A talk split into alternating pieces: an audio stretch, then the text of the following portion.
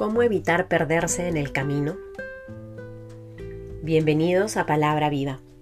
En el nombre del Padre, del Hijo, del Espíritu Santo. Amén. Del Evangelio según San Juan, capítulo 14, versículos del 1 al 6. No se turbe vuestro corazón. ¿Creéis en Dios? Creed también en mí. En la casa de mi Padre hay muchas mansiones. Si no, os lo habría dicho. Porque voy a prepararos un lugar y cuando haya ido y os haya preparado un lugar, volveré y os tomaré conmigo, para que donde esté yo, estéis también vosotros. Y a donde yo voy, sabéis el camino. Le dice Tomás, Señor, no sabemos a dónde vas. ¿Cómo podemos saber el camino? Le dice Jesús, Yo soy el camino, la verdad y la vida. Nadie va al Padre sino por mí. Si me conocéis a mí, conoceréis también a mi Padre. Palabra del Señor. Vamos llegando al final de esta cuarta semana de Pascua y hoy viernes 13 de mayo celebramos también a nuestra Madre María en la advocación de Nuestra Señora de Fátima. Qué hermoso escuchar en este día en que celebramos a María este Evangelio, donde el Señor nos acerca la certeza de su amor. No se turbe vuestro corazón. Creed en Dios, creed también en mí. Una invitación a creer, a crecer en la fe, recordándonos que es Él el camino, la verdad y la vida. Es Cristo el camino que nos lleva al Padre, que nos permite al final de, nuestras, de nuestros días gozar de ese lugar que ya nos tiene preparado. Él es la verdad. Él es la verdad que buscamos anunciar. Él es la verdad en la que ojalá esté arraigada nuestra vida. Él es la vida, la vida en abundancia. Él es la vida eterna.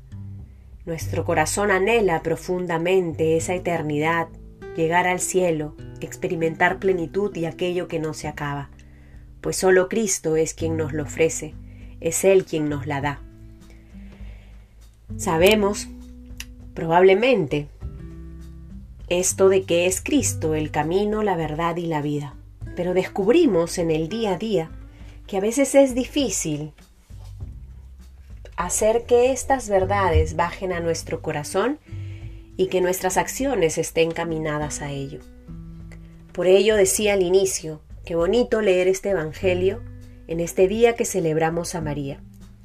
Porque si en algún momento nos desviamos de ese camino que es Cristo, está María, nuestra Madre, para ayudarnos a volver a Él.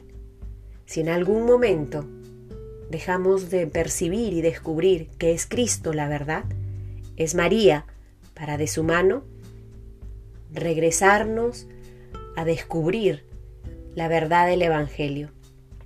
Si en algún momento nos apartamos de Cristo buscando otras vidas con minúscula, pues está María para recordarnos que solo su Hijo nos da la vida que anhelamos profundamente.